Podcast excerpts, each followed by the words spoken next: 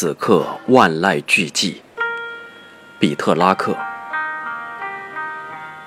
此刻万籁俱寂，风儿平息，野兽和鸟儿都沉沉入睡。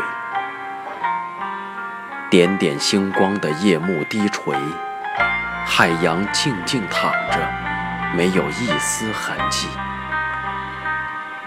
我观望，思索，燃烧，哭泣。毁了我的人，经常在我面前给我甜蜜的伤悲。战斗是我的本分，我又愤怒又心碎。只有想到他，心里才获得少许慰藉。我只是从一个清冽而富有生气的源泉汲取养分，而生活又苦涩又甜蜜。